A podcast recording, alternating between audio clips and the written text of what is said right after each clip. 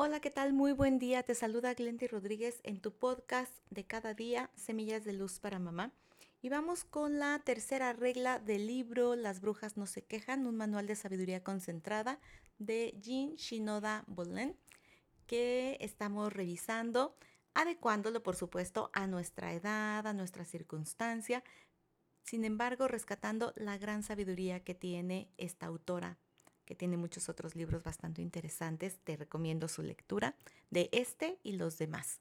Y esta tercera regla dice tal cual, las ancianas tienen mano para las plantas. Recuerda que aquí nosotros lo vemos como la mamá de un adolescente tiene mano para las plantas. Y bueno, aquí hay dos maneras de verlo y también así lo, lo comenta ella en cuanto a la parte literal de las mujeres que nos van gustando cultivar plantas y todo lo que ello implica, ¿no? Mantenerlas podadas, limpias, eh, cultivar algún fruto, cambiarles tierra, removerles tierra, regarlas, etc.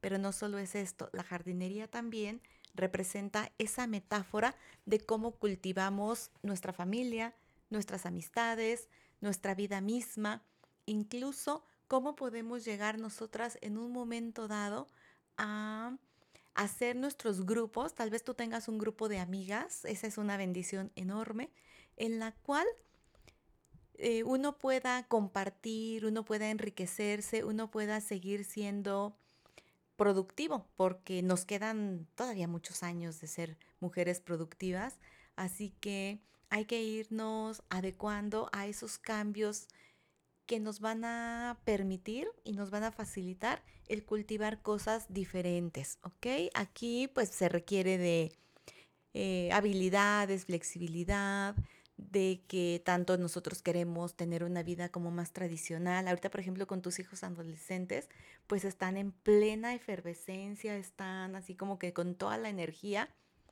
Y tú estás en el mejor momento para empezar a vislumbrar cómo quieres cultivar esta vida en un momento dado, ¿no? Cuando tus hijos muy próximamente puedan ser adultos autónomos independientes.